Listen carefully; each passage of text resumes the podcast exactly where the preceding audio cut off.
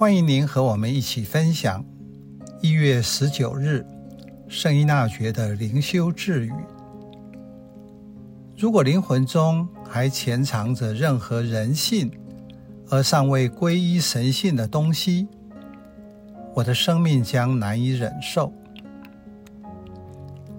这句“潜藏着任何人性”必须要小心理解，因为四百多年前对于人的认识，特别是在信仰上，和现代很不一样。现在对人已经有很不同的认识和诠释，在灵修学上也是如此，不再否认人性的重要。现在许多心理学及灵修学专家的著作中，对人的认知是：预示人性的，就预示神性。More human, more divine。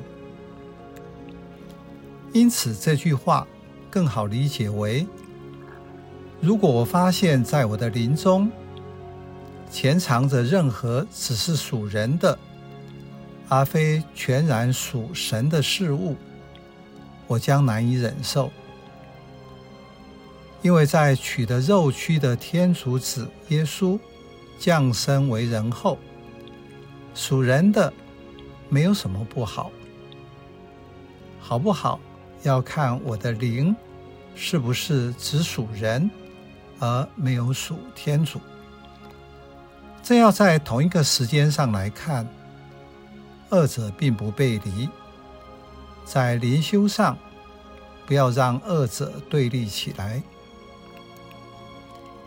在信仰生活中，我如何看待自己的人性和神性？灵修帮助我做生命整合。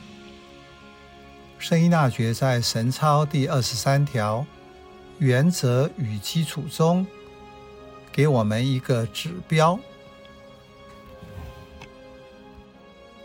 对于一切受造物，在不被禁止而能自由选择的事物上，必须保持平心以及不偏不倚的态度。总之，我们所愿意、所选择的。